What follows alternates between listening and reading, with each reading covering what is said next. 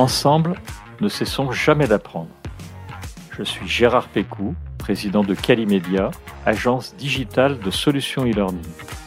Je vous accueille sur Never Stop Learning, un podcast qui vous fait rencontrer des acteurs de la formation entrepreneuriale et éducative d'aujourd'hui et de demain. Bonjour et bienvenue à toutes et à tous. Aujourd'hui, j'aimerais vous parler du marketing de la formation. Loin de moi l'idée de vous proposer des techniques pour vendre des dispositifs de formation, nous allons plutôt voir comment utiliser le marketing pour améliorer l'expérience apprenant. Car oui, le marketing n'est pas exclusivement réservé à la vente et peut nous aider à atteindre cet objectif. Mais alors, qu'est-ce que c'est exactement le marketing de la formation et surtout, comment est-ce qu'on peut le mettre en place? Pour répondre à ces questions, j'ai le plaisir aujourd'hui d'accueillir Anne-Marie Cuinier, qui est spécialisée en digital learning et marketing de la formation. Si Never Stop Learning n'est pas le seul podcast sur la formation que vous écoutez, sa voix vous sera certainement familière car Anne-Marie est également l'hôte du podcast Learn and Enjoy que je vous recommande fortement. Je vous mettrai le lien dans la description de l'épisode, bien entendu. Bonjour Anne-Marie. Bonjour Gérard et puis merci de m'accueillir euh, dans ton podcast Never Stop Learning euh, dont j'écoute euh, régulièrement les épisodes mais comme moi le tien, Anne-Marie. Oh, super. Alors, avant de, rentrer dans le cœur du sujet, est-ce que tu peux nous parler de ton parcours? Et j'ai deux questions pour toi. Euh, mhm. Qu'est-ce qui t'a amené à t'intéresser à la formation professionnelle? Et pourquoi tu as créé le podcast euh, Learn and Enjoy? Eh bien, euh, moi, j'ai un parcours euh, de plus de 20 ans en communication et en marketing digital, avec un gros focus euh, en e-commerce. Donc, j'ai travaillé pour des associations, pour un grand groupe, La Poste, pour des PME aussi. Et puis en 2020, j'ai fait, on va dire, une overdose d'e-commerce. Ah oui, d'accord. Voilà. Et j'ai eu envie de me tourner vers un métier plus utile tout en restant dans le digital. Parce que moi, je suis vraiment quelqu'un qui est passionné de digital. Et donc, je me suis dit, ben, je vais aller vers le digital learning. Et pour ça, je suis retournée donc euh, sur les bancs de l'université puisque j'ai refait un master, donc le master de Poitiers en ingénierie, médiation et e-éducation. D'accord. Où j'ai appris plein de choses et c'est à la fin de ce master que m'est venue l'idée de lancer le podcast parce que je voulais continuer à apprendre, je voulais continuer à échanger avec des professionnels et j'avais envie de tester euh, un nouveau format. Le podcast, je n'y connaissais absolument rien du tout. Et c'est comme ça que j'ai lancé Learn and Enjoy, qui était aussi un petit peu le prolongement de mon mémoire, puisque pendant le master, j'avais fait un mémoire sur euh, la réalité virtuelle et le flow et je voulais à travers le podcast continuer à explorer un petit peu euh, les modalités, les pistes pour que les apprenants soient dans le flow pendant leur formation.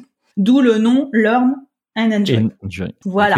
Et, tu as un très bel épisode sur le, le flow que j'ai oui, écouté. Oui, merci. Ouais, ouais, le flow. Voilà. Et donc j'ai lancé euh, le podcast en juin 2021 avec euh, mon premier invité qui était donc William Perez de Serious Factory. Voilà, je ne le remercierai euh, jamais assez parce que voilà, faire confiance à quelqu'un qui se lance euh, avec un podcast qui n'existe pas, franchement, ça m'a fait euh, super plaisir. Et donc le podcast se développe. Alors ce que je voudrais dire, c'est que c'est quand même une activité qui est purement bénévole. Hein. Quelquefois, les personnes pensent que l'on peut gagner sa vie avec un podcast. Donc c'est sans doute vrai quand on a des milliers d'auditeurs mais euh, tous les deux, on est quand même sur une niche, donc on n'a pas forcément des milliers d'auditeurs, et donc c'est une activité qui est à 100% bénévole que je finance moi à 100%, et euh, mon moteur, c'est vraiment euh, l'envie de partager, l'envie d'échanger avec les invités, l'envie de faire découvrir de nouvelles modalités, de nouveaux usages, et c'est pour ça que c'est important pour continuer à alimenter ce moteur, d'avoir des petits mots, des auditeurs, des petits likes, des étoiles, etc. Parce que quelque part, c'est ce qui rémunère entre guillemets euh, le podcast. Je suis complètement d'accord et, en phase avec toi, Marie, puisque nous, on a créé ce podcast euh, à peu près en même temps que toi, je crois, et c'est effectivement beaucoup, beaucoup de travail euh, entre le temps euh, à contacter les invités, à écrire les trames, etc. Puisque j'imagine que comme nous, tu scriptes tes podcasts. Pour faire ce podcast, nous nous sommes parlé deux fois, au moins trois fois. On a échangé par email et j'espère que cet épisode plaira à nos auditeurs communs. Oui, oui. Donc juste pour compléter, euh, moi un épisode, ça représente en gros une journée de travail, hein, comme tu le disais, entre le contact avec l'invité, l'échange pour écrire la trame, l'enregistrement, euh, la production, la promotion. Donc un épisode avec un invité, en gros, c'est une journée. Et un épisode en solo, c'est trois jours de travail parce que bah, l'épisode en solo, je suis toute seule. Donc euh, scripter l'épisode me prend beaucoup plus de temps, surtout que ce sont des épisodes, euh, je ne sais pas si tu as écouté des épisodes en solo que, oui, oui, bien sûr. que je documente. Et donc ça me prend beaucoup de temps. Donc euh, voilà un petit peu pour avoir euh, l'ordre d'idée du temps de travail euh, sur les épisodes. Et donc actuellement, mon activité professionnelle, donc je développe une activité en tant qu'indépendante.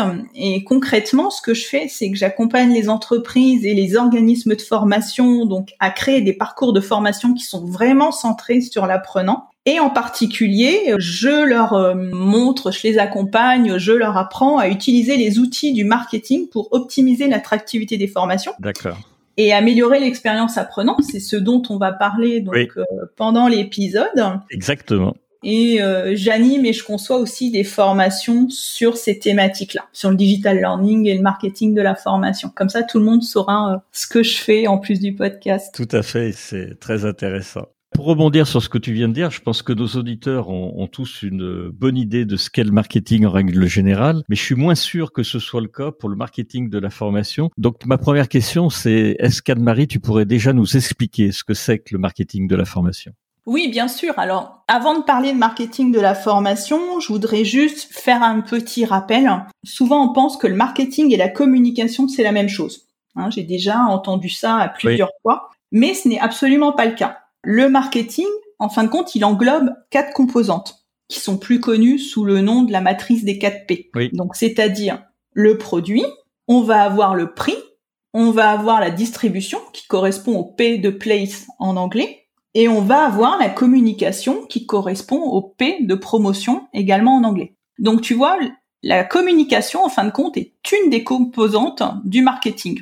Et c'est ce qu'on va voir euh, donc ensemble. Et donc maintenant, pour en revenir donc au marketing de la formation, pour moi, alors c'est ma définition, hein, d'autres personnes pourront très bien euh, avoir une autre définition, mais pour moi, ce sont des actions qui vont être inspirées donc du marketing je dirais entre guillemets euh, commercial, qui vont donner envie aux apprenants de se former, qui vont amener les collaborateurs jusqu'à la formation, mais aussi accompagner l'apprenant ensuite pour l'aider à maintenir sa motivation et son engagement pendant tout le parcours de formation. Voilà, ce sont des actions que l'on va mettre en place pour soutenir l'expérience d'apprentissage.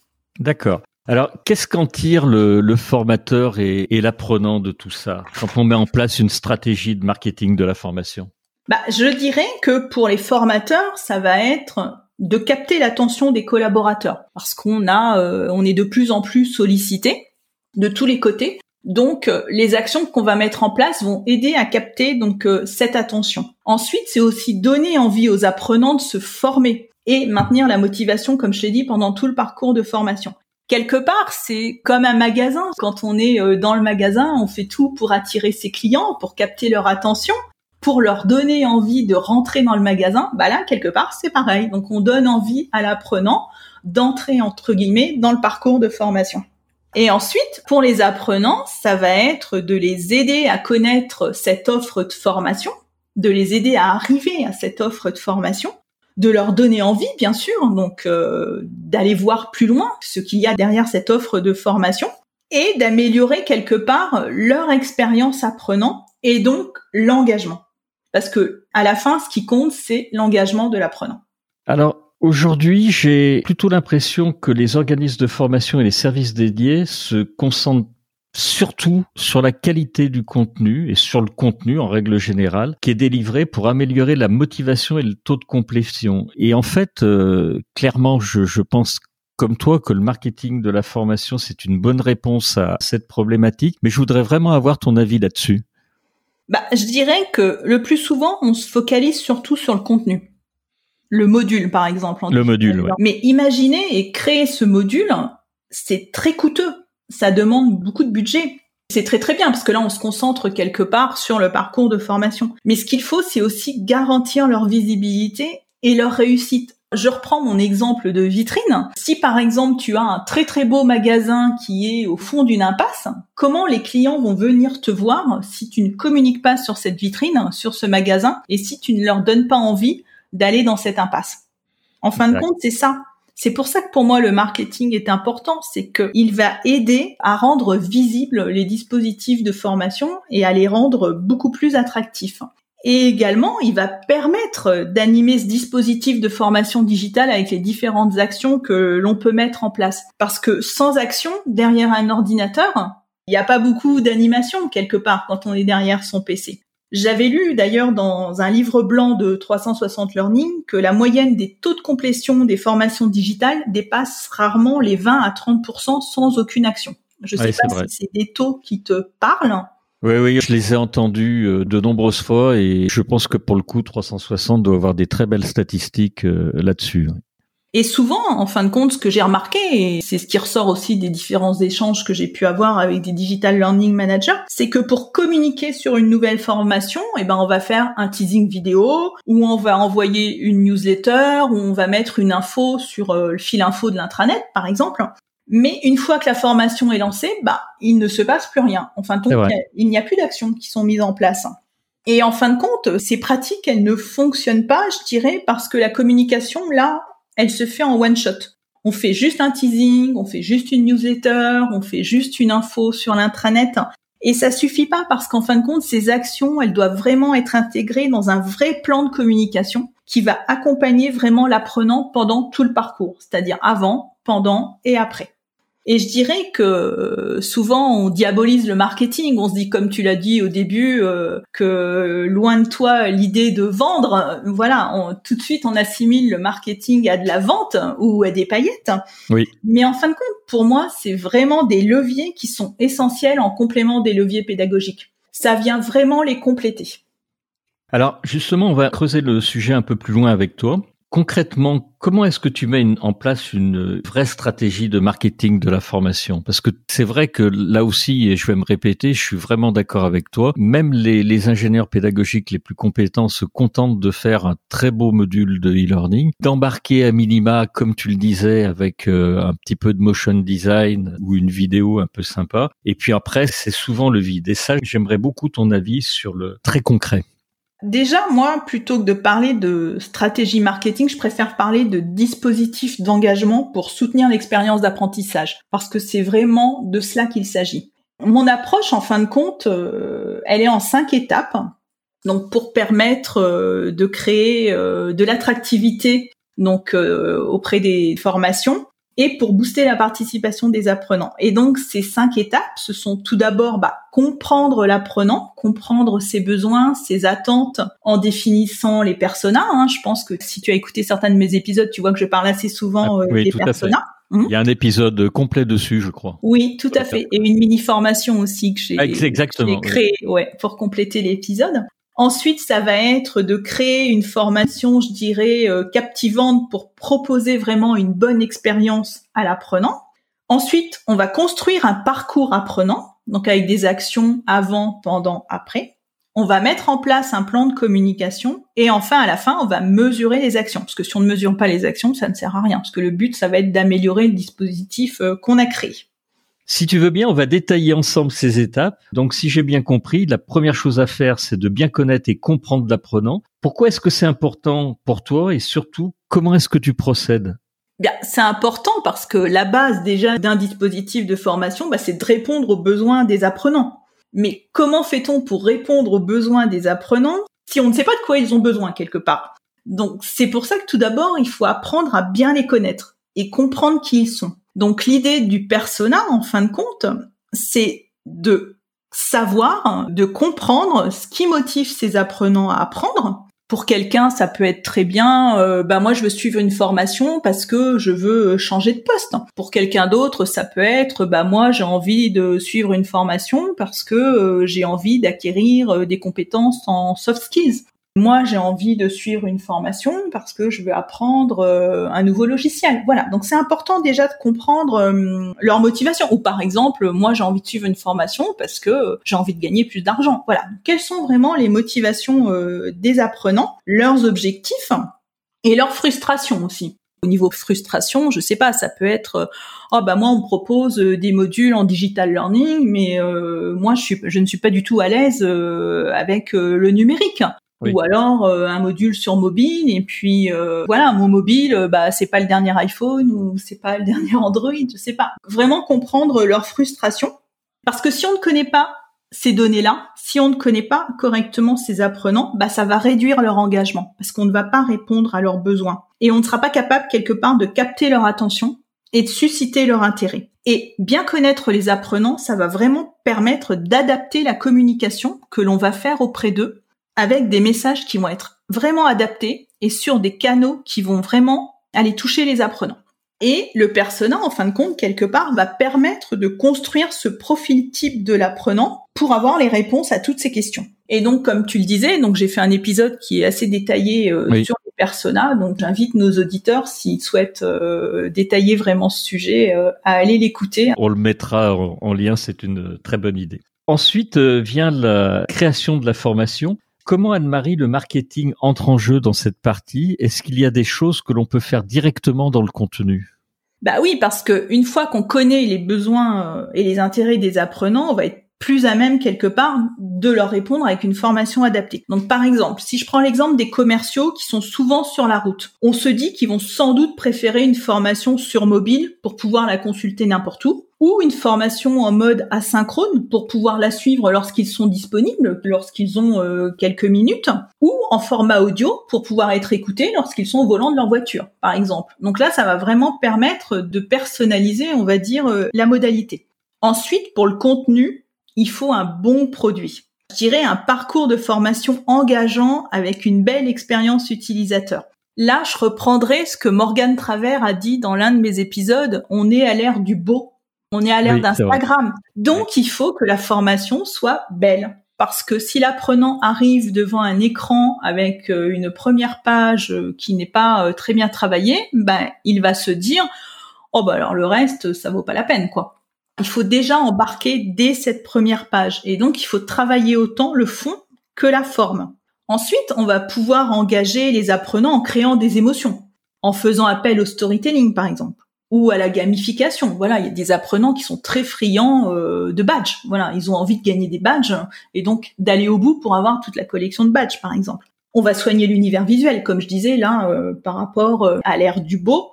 Et l'univers audio aussi, qui est très important. Il ne faut surtout pas négliger cet univers audio. Voilà, une belle voix, des fonds musicaux aussi éventuellement pour accompagner. Et ensuite, pour ne pas lasser l'apprenant, parce que la lassitude peut arriver très vite, donc il faut penser à dynamiser le parcours. Et là, on va varier les modalités pédagogiques. Donc, on peut avoir des vidéos, on peut avoir des capsules audio, on peut avoir euh, des exercices via des quiz ou autres. Voilà. Là, l'idée, c'est vraiment de faire en sorte que l'apprenant euh, ne s'ennuie pas. Et dans un contexte digital, je dirais qu'il ne faut pas non plus oublier euh, d'adapter les outils au comportement des apprenants. Par exemple, si on prend un public de jeunes, on peut imaginer qu'ils vont avoir envie de suivre leur formation plutôt sur mobile si on prend un public de seniors euh, comme moi, hein, euh, moi je préfère suivre des modules en digital learning sur mon PC. voilà, tout simplement. Quand un module existe déjà, euh, on n'est pas forcément obligé de tout refaire parce que on peut très bien le repenser en le redynamisant. Et là, ça va être par exemple d'introduire des activités interactives. Ça va être peut-être de changer les visuels pour mettre des visuels qui sont plus dans l'air du temps, introduire un petit peu d'audio. Déjà, rien qu'en faisant ces petites choses-là, on va déjà rendre le parcours plus attractif et engager un petit peu plus l'apprenant. Alors, en complément, je dirais qu'il ne faut pas non plus sous-estimer le nom de la formation, parce que c'est ce nom que l'apprenant va voir en premier. C'est ce nom qui va accrocher son attention. Donc un titre accrocheur va donner beaucoup plus envie d'en savoir plus qu'un titre un petit peu euh, plan-plan. Et pour le résumé de la formation, c'est pareil. Ce résumé doit reprendre les objectifs et les bénéfices de la formation, mais permettre à l'apprenant de commencer à se projeter dans le parcours. Donc dans le résumé, il faut que l'apprenant se dise ah bah oui, si je vais suivre cette formation, ça va me permettre de faire ça et de faire ça et de faire ça. Et donc c'est pour ça qu'il est extrêmement important de bien travailler le résumé aussi de sa formation. C'est comme la carte de visite quelque part euh, de la formation. Et pour résumer un petit peu ce que je viens de dire, je dirais qu'il faut absolument travailler euh, l'expérience apprenant à 360 degrés. Prendre vraiment toutes les dimensions en compte. Le visuel, l'auditif, le kinesthésique avec les activités interactives, etc. Pensez vraiment comme un produit à 360 degrés. Et cette notion de parcours, effectivement, elle me tient à moi aussi particulièrement à cœur. Et encore une fois, je suis vraiment en phase avec ce que tu viens de dire je crois qu'aussi, il y a effectivement suscité l'intérêt, il y a gardé la motivation intacte de l'apprenant dans ce parcours. Et puis, euh, bah, il y a tout ce que tu disais, féliciter, valoriser par un système de badge, par des retours mm. d'expérience, etc. Tu es d'accord avec ça aussi? Ah oui, pour moi, le parcours, il est extrêmement euh, important, le parcours apprenant. D'ailleurs, j'avais fait aussi un épisode du podcast sur le parcours apprenant. Hein. il s'appelle euh, S'inspirer du parcours client pour penser le parcours apprenant. Là, on peut prendre l'exemple d'un site e-commerce, par exemple, où le client euh, va avoir euh, de la communication, des actions euh, pour aller découvrir ce site e-commerce quelque part. Ensuite, quand il va être sur le site, eh ben, on va mettre aussi en place des actions pour qu'il reste sur le site, pour qu'il aille découvrir ce qu'il y a sur le site, pour lui donner envie d'acheter quelque part. Et ensuite, une fois qu'il a acheté, ben, il peut faire partie d'un programme de fidélité ou d'un programme d'ambassadeur on va valoriser ce client. Dans la formation, pour moi, c'est pareil. Donc, on peut utiliser justement euh, le marketing, on peut s'appuyer sur le marketing tout au long de ce parcours apprenant. Le parcours apprenant, il va commencer avant pour susciter l'intérêt de l'apprenant pour un nouveau parcours de formation. Ensuite, ça va être pendant pour le motiver pendant tout le parcours de formation et faire en sorte qu'il aille au bout et surtout qu'il ne décroche pas. Et à la fin, ça va être pour le féliciter et pour le valoriser. Et je pense que cette dernière étape est très très souvent oubliée, mais elle est importante parce que si on ne valorise pas l'apprenant à la fin, si on ne le félicite pas, bah il peut se dire bah on pense plus à moi, on m'a oublié quelque part. Oui, c'est vrai. Je suis complètement d'accord. Il y a félicité, valoriser, mais j'aime bien aussi ce que tu as dit sur la motivation pour éviter les décrochages, parce que mhm. ça, c'est important. Tu as des exemples de comment tu motives pour éviter justement ces décrochages, parce que tout formateur, euh, tout ingénieur pédagogique est confronté à ça dans son parcours de formation. Bah écoute, pendant la formation, on peut très bien imaginer une séquence email pour accompagner pendant tout le parcours. Une séquence d'emails qui vont être paramétrés sur les plateformes LMS, on peut faire ça maintenant, et, euh, et, envoyer des petits mails de relance à l'apprenant. Alors pas bien sûr dans le style euh, bon bah tu ne t'es pas connecté euh, depuis deux jours, reviens. Non, faut vraiment les travailler ces emails oui, l'apprenant à revenir, tu vois. Il vaut mieux.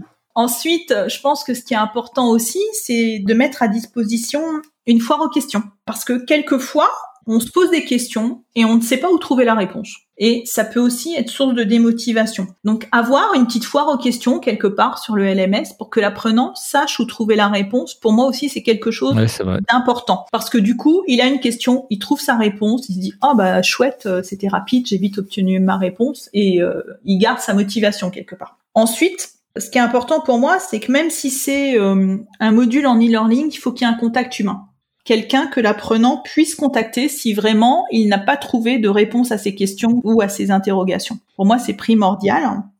Et ensuite, euh, quelque chose euh, que je dis toujours, c'est que euh, même si on suit une formation en digital, on a besoin du, lien humain. Et pour moi, c'est important vraiment de créer une communauté d'apprenants. Ça peut être via un chat, hein, ça peut être via un forum, ça peut être via une messagerie instantanée type WhatsApp. Mais c'est important que les apprenants fassent connaissance et puissent échanger entre eux sur bah, leurs difficultés sur la formation, leurs interrogations, leurs succès, que cette communauté se crée pour vraiment créer le lien qui est aussi source de motivation pour moi. Effectivement, les plateformes offrent de plus en plus euh, ces possibilités, notamment les plateformes LXEP. On en parlait euh, il y a quelques jours avec Delphine Moncorgé, que tu connais aussi.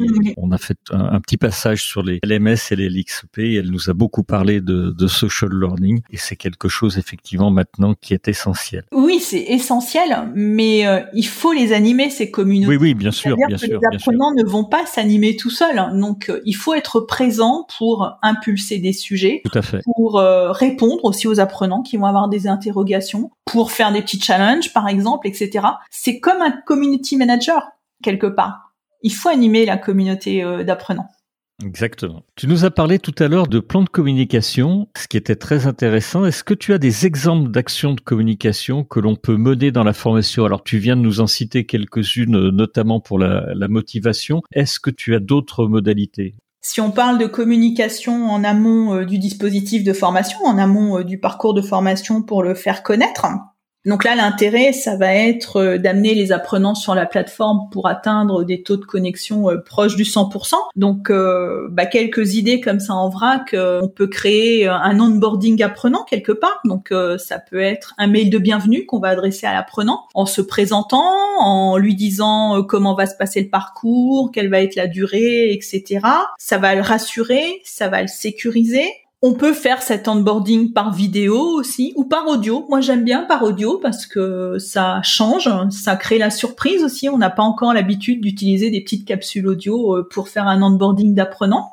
C'est vrai. Voilà. Ensuite, euh, ce qui est très important pour moi, c'est d'essayer d'avoir des vidéos des managers qui vont présenter le parcours de formation qui vont vraiment présenter les bénéfices euh, de ce programme et les nouvelles compétences que l'apprenant euh, va pouvoir acquérir parce que ça crédibilise aussi le parcours de formation. Si le manager s'implique, Ensuite, bah, on peut communiquer aussi avec des affichettes dans les espaces communs, on peut faire des petits bandeaux euh, dans l'intranet, on peut utiliser les réseaux sociaux internes quand ils existent. Et ce que j'aime bien aussi quand c'est possible, euh, c'est d'organiser une vidéo de bienvenue pour lancer la formation. Voilà, parce que quand c'est à distance, on ne peut pas faire un petit événement de lancement. Les apprenants ne se voient pas. Donc, euh, avant qu'ils se retrouvent quelque part sur la communauté d'apprenants, bah, pour moi, c'est important de faire cette petite euh, visio de bienvenue, c'est quelque part un lancement virtuel. Mais comme ça, les apprenants vont pouvoir faire connaissance, ils vont pouvoir se voir, à condition qu'ils mettent leur caméra en route, bien sûr. Mais le lien va pouvoir commencer à se créer à ce moment-là. Et ensuite, ils pourront se retrouver euh, dans leur communauté.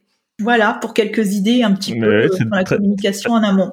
Très très très bonnes idées. Si j'ai pas perdu le fil, Anne-Marie, tu mesures ensuite l'impact des actions menées. Comment est-ce que tu fais? Est-ce que tu analyses des statistiques spécifiques ou tu vas plutôt prendre en compte les, retours des apprenants, par exemple? Et on va revenir, j'imagine, un peu au rôle des plateformes dans tout ça et des tuteurs ou des coachs. Bah, bien sûr, il faut évaluer la formation et les compétences acquises, mais je pense que ce qu'on laisse souvent de côté aussi, c'est l'évaluation de la satisfaction des apprenants, qui est aussi importante à mesurer. Est-ce que l'apprenant a été satisfait de son parcours de formation? Et pour ça, moi, ce que je préconise d'utiliser, c'est un outil euh, inspiré du marketing aussi, qui est le NPS, le Net Promoter Score. Alors très rapidement, hein, c'est un indicateur de la satisfaction et de la fidélité des clients qui a été développé en 2003 donc euh, par Fred Rachel. Alors, il est souvent utilisé par les marques. Je sais pas, tu as peut-être déjà euh, répondu à des questionnaires de oui, euh, voilà, quand tu as acheté euh, des produits ou des services. Et donc, il s'agit pour les clients de répondre à une question tout à fait unique, hein, qui peut être celle-ci. Donc, quelle est la probabilité que vous recommandiez la marque X à un ami ou un collègue? Et là, bah, les clients répondent en donnant une note entre 0 pas du tout probable et 10 très probable. Comment on peut l'appliquer à la formation? Bah, C'est tout simple. En l'appliquant à la formation, le NPS va permettre de savoir si l'apprenant recommanderait cette formation qu'il vient de suivre à un collègue ou à un ami ou à quelqu'un d'autre. Et donc là, la question du NPS pourrait être quelle est la probabilité que vous recommandiez cette formation à un collègue? Si l'apprenant met une note entre 8, 9, 10, ça veut dire bah, qu'il a vraiment apprécié son parcours de formation. A contrario, ça veut dire qu'il ne l'a pas du tout apprécié, qu'il l'a plutôt subi, on va dire. Tout à fait. On parlait d'ailleurs de l'importance euh, des étoiles pour les podcasts, euh, ce qui permet à tous les podcasteurs de monter dans les rankings et les algorithmes euh, des différentes plateformes. Mais ce que tu viens de dire, c'est également important de répondre à ces enquêtes et de pouvoir noter effectivement ces formations pour savoir si elles plaisent, parce que c'est un des rares moyens que les formateurs et les directeurs de formation aient de pouvoir savoir si effectivement ça fonctionne, s'il y a des choses à améliorer pour les prochaines fois notamment. Oui, et ça permet vraiment de récolter des feedbacks qui sont vraiment très précieux justement pour améliorer ensuite le parcours de formation parce qu'on va pouvoir comme ça euh, identifier euh, les points positifs et les points négatifs et on va pouvoir améliorer. Et d'ailleurs, ce que je recommande, moi, c'est euh, d'ajouter à cette question du NPS, à cette question unique du NPS, une ou deux questions qualitatives justement pour avoir plus de matière à analyser. Parce que les apprenants, enfin les personnes, hein, même moi, j'adore quand on me demande mon avis si je suis satisfaite ou pas. Bien les apprenants, c'est pareil. Si on leur demande leur avis, qu'est-ce qui vous a le plus plu dans cette formation? Qu'est-ce qui vous a le plus déplu? Et là, on va récolter vraiment euh, des feedbacks euh, très précieux. Exactement. Alors d'un point de vue pédagogique, Anne-Marie, est-ce que tu as remarqué que l'on apprend mieux quand on associe le marketing de la formation? J'imagine que oui. Bah écoute, je ne sais pas si on apprend mieux, mais pour moi, on va se sentir plus accompagné. Ouais, c'est ça. Plus motivé et surtout on va se sentir moins seul. Parce que c'est ça vraiment le problème pour moi, je pense, des formations digitales, c'est qu'on se retrouve tout seul derrière son ordinateur.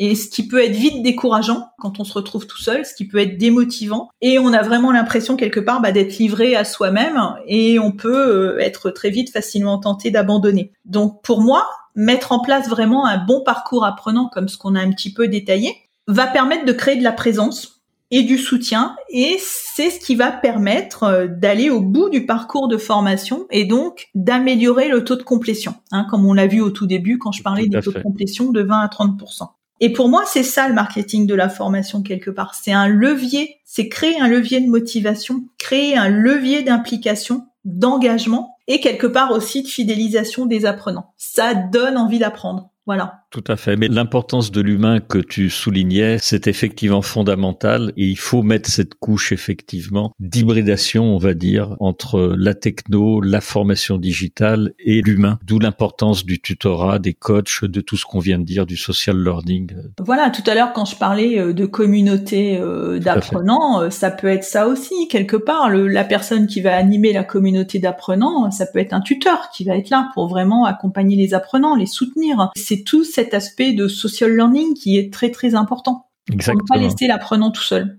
Je crois que tu as un très bel épisode dans l'un de tes podcasts où tu parles d'un nouveau métier qui apparaîtrait pour euh, animer justement ces plateformes de e-learning. Je me souviens plus comment tu l'as appelé. Si, si, oui, oui, oui, oui. C'est dans l'épisode avec Delphine Moncorgé justement. Ah, c'est Delphine, d'accord. Voilà, on a fait un épisode sur euh, le salon. Euh, ah oui, exact. Ouais, ouais, qui, qui voilà, très, très où je disais, où j'ai parlé justement de ce nouveau métier qui apparaît, qui est le Learning Success Manager. Donc, qui est la personne qui gère euh, quelque part euh, la plateforme, le LMS, et qui est en charge d'animer la communauté d'apprenants. Voilà, c'était Mathilde Istin de l'ISTF qui avait fait une conférence pendant le salon que j'avais vraiment trouvé très très intéressante.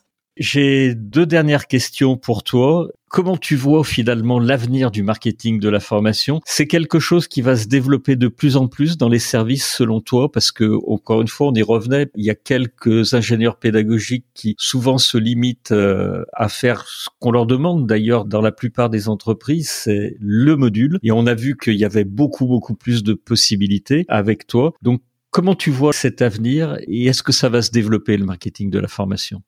Pour moi, c'est indispensable. J'imagine pas Je suis que le marketing de la formation ne se développe pas. Pourquoi? Bah Parce que les apprenants, en fin de compte, ils ont moins en moins de temps pour se former et on a de plus en plus d'offres. Hein. Elles sont de plus en plus nombreuses et notre capacité d'attention, elle est de plus en plus faible. D'ailleurs, euh, lorsque j'avais fait mon mémoire sur la réalité virtuelle et le flow, j'avais trouvé l'information comme quoi on a une capacité d'attention inférieure à celle d'un poisson rouge, qui est de 8 secondes. Donc c'est euh, ça, ouais, c'est hallucinant. Et ensuite, euh, j'avais lu une étude de Towards Maturity qui disait que le marketing de la formation, quelque part, est reconnu à 80% comme étant une compétence clé pour les équipes formation. D'accord. Mais que seulement 40% des responsables formation déclarent avoir cette compétence au sein de leurs équipes. Donc tu vois, on a quand même conscience de l'importance du marketing de la formation, sauf qu'on n'a pas les compétences en interne pour l'appliquer. Pourquoi? Bah Parce que le marketing et la communication, ce sont des compétences qui s'acquièrent. Je veux dire, euh, rendre des dispositifs de communication impactants, trouver des idées pour créer des parcours euh, apprenants, euh, engageants, etc. Tout, tout ça, ce sont des choses qui vont s'apprendre. Et c'est important aussi pour moi le marketing de la formation parce que justement, il va donner envie de se former et créer ce déclencheur qui va faire en sorte que l'apprenant va s'engager dans la formation et il va aussi permettre de se différencier justement dans un univers de plus en plus concurrentiel. C'est comme les produits et les services quelque part. Tu en as de plus en plus. Donc qu'est-ce qui fait que tu vas acheter euh, telle chose plutôt que telle chose? Si on prend, euh, je sais pas, euh, les iPhones, allez, qu'est-ce qui fait que tu vas aller acheter un iPhone plutôt qu'un autre téléphone? C'est parce que il est extrêmement bien marketé quelque part. Et donc, pour moi, il ne faut pas opposer marketing et formation, parce que pour moi, le marketing de la formation, vraiment, c'est une solution qui peut rendre les dispositifs de formation vraiment plus attractifs et améliorer l'expérience apprenant. Et qui va donner envie aux apprenants de se former et d'aller jusqu'au bout. Et c'est ce qui va permettre d'améliorer l'engagement des apprenants. D'ailleurs, j'invite euh, tes auditeurs, s'ils souhaitent avoir plus d'informations sur l'engagement de l'apprenant, à aller écouter l'épisode que j'avais fait où j'essayais d'apporter justement euh, une définition de l'engagement apprenant. Parce que c'est pareil, on parle souvent d'engagement d'apprenant, mais qu'est-ce que c'est que l'engagement de l'apprenant? Oui, tout à fait. On met plein de choses derrière l'engagement de l'apprenant. J'avais documenté cet épisode-là, donc euh, s'ils souhaitent aller l'écouter, il fait partie de mon top 3. On le mettra en lien. Alors, ma toute dernière question, Anne-Marie, je sais que tu lis beaucoup, comme moi, on est deux gros lecteurs et que tu as beaucoup d'ouvrages que tu as trouvé intéressants sur la formation. Là aussi, cet été, tu as cité 12 livres, je crois, qui étaient sympas à lire en matière de formation. Est-ce qu'il y en a un parmi ces 12 livres de cet été que tu recommandes tout particulièrement? Bah, à titre pro, moi je vais citer un livre euh, que j'ai découvert récemment, dont j'ai fait un épisode avec euh, l'autrice hein, qui va sortir bientôt. C'est le livre Pro en ludopédagogie de ah, Marie Fontana. J'ai vraiment trouvé très intéressant et d'ailleurs l'épisode que j'ai enregistré avec elle est vraiment euh, passionnant parce que j'ai appris plein de choses hein, pendant que j'ai enregistré. Donc je ne la connaissais pas encore cet été, donc du coup je l'ai pas cité dans la sélection des 12 livres. Donc celui-ci. Après, euh, moi, j'adore lire des livres euh, autour euh, du graphisme, du design, etc. parce que je suis assez esthète. Je l'ai senti. Tu en parles souvent de l'UX design, donc. Oui, oui, oui. J'avais parlé du UX design dans la sélection de cet été. J'avais parlé de storytelling. J'avais parlé de typographie. D'ailleurs, j'ai fait un épisode aussi sur l'UX design. Ça me semblait important, justement, d'évangéliser par rapport à cette culture du UX design, parce qu'on peut aussi s'en inspirer pour créer des modules de digital learning. Et puis, bah, à titre perso, moi, je suis fan des thrillers. ah oui, d'accord. Alors, celui que tu lis en ce moment, c'est lequel? Ah bah, je viens d'en finir un, donc euh, je vais, je vais, je vais attaquer un livre de Claire Favant euh, prochainement qui s'appelle Glen Afrique. Il faut que j'aille le chercher à la bibliothèque. Il m'a été réservé. Et sinon, euh, mes auteurs préférés, ce sont euh, Bernard Minier. Oui. Donc avec le dernier Lucia, je crois, il s'appelle, qui est vraiment très très bien. Et puis un de ses livres que j'ai adoré qui s'appelle M, le centre de l'abîme, je crois, de mémoire. Et puis j'adore aussi tous les livres de Jean-Christophe Granger. Ah oui, oui, oui. Un petit peu. Très, bel auteur de trailer. Voilà, mes auteurs. Après, je pourrais t'en dire plein. J'ai ma liseuse qui est pleine de livres dans ce style-là. D'accord. Voilà. Ah, j'en ai trouvé. J'ai découvert un auteur aussi récemment qui s'appelle euh, Cédric Cyr et euh, son premier livre, Vindicta, est vraiment euh, très très bien. Faut s'accrocher, mais vraiment très très bien. Faut s'accrocher. Bon. merci pour tous ces, ces conseils de lecture, euh, Anne-Marie. Écoute, un, un, très très grand merci, Anne-Marie. Je, je, te remercie vraiment d'avoir participé à, à, à, cet épisode commun. je remercie également ben, les, les, auditeurs de Never Stop Learning, les auditeurs de, de Learn and Enjoy. Je rappelle donc euh, ton podcast que je viens de citer, donc Learn and Enjoy, qui est disponible donc sur le, la plateforme d'écoute de votre choix, puisque je, tu, tu diffuses partout, mhm. euh, sur toutes les plateformes. Donc n'hésitez pas effectivement à aller l'écouter. Et puis alors pour le coup, on en a parlé, de, on a parlé des badges et des étoiles. laissez à Anne-Marie des notes 5 étoiles. Et puis à toi aussi. C'est gentil Anne-Marie. À nous deux. à tous les deux. à tous les deux. Merci. Un, très très grand merci à toi, Anne-Marie, pour cet épisode et, à très bientôt. Bah écoute, merci beaucoup Gérard de m'avoir invité, ça m'a fait euh, extrêmement plaisir et puis je trouve que c'est vraiment sympa comme ça de s'inviter réciproquement sur nos podcasts. Hein. Exactement, c'est sympa, voilà. c'est une très belle expérience. Merci bah, Anne-Marie. Merci, au revoir. à bientôt, au revoir.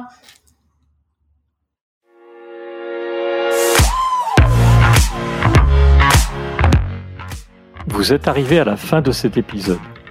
Je vous remercie pour votre écoute attentive. Si l'épisode vous a plu, partagez-le auprès de votre entourage et donnez-lui une bonne note suivie d'un commentaire sympathique pour nous aider à grimper dans les classements. Je suis Gérard Pécou, président de Calimedia. Si vous cherchez une solution e-learning, rendez-vous sur calimedia.fr. Notre équipe vous accompagnera avec un très grand plaisir. Nous nous retrouverons dans le prochain épisode de Never Stop Learning pour qu'ensemble, nous ne cessions jamais d'apprendre.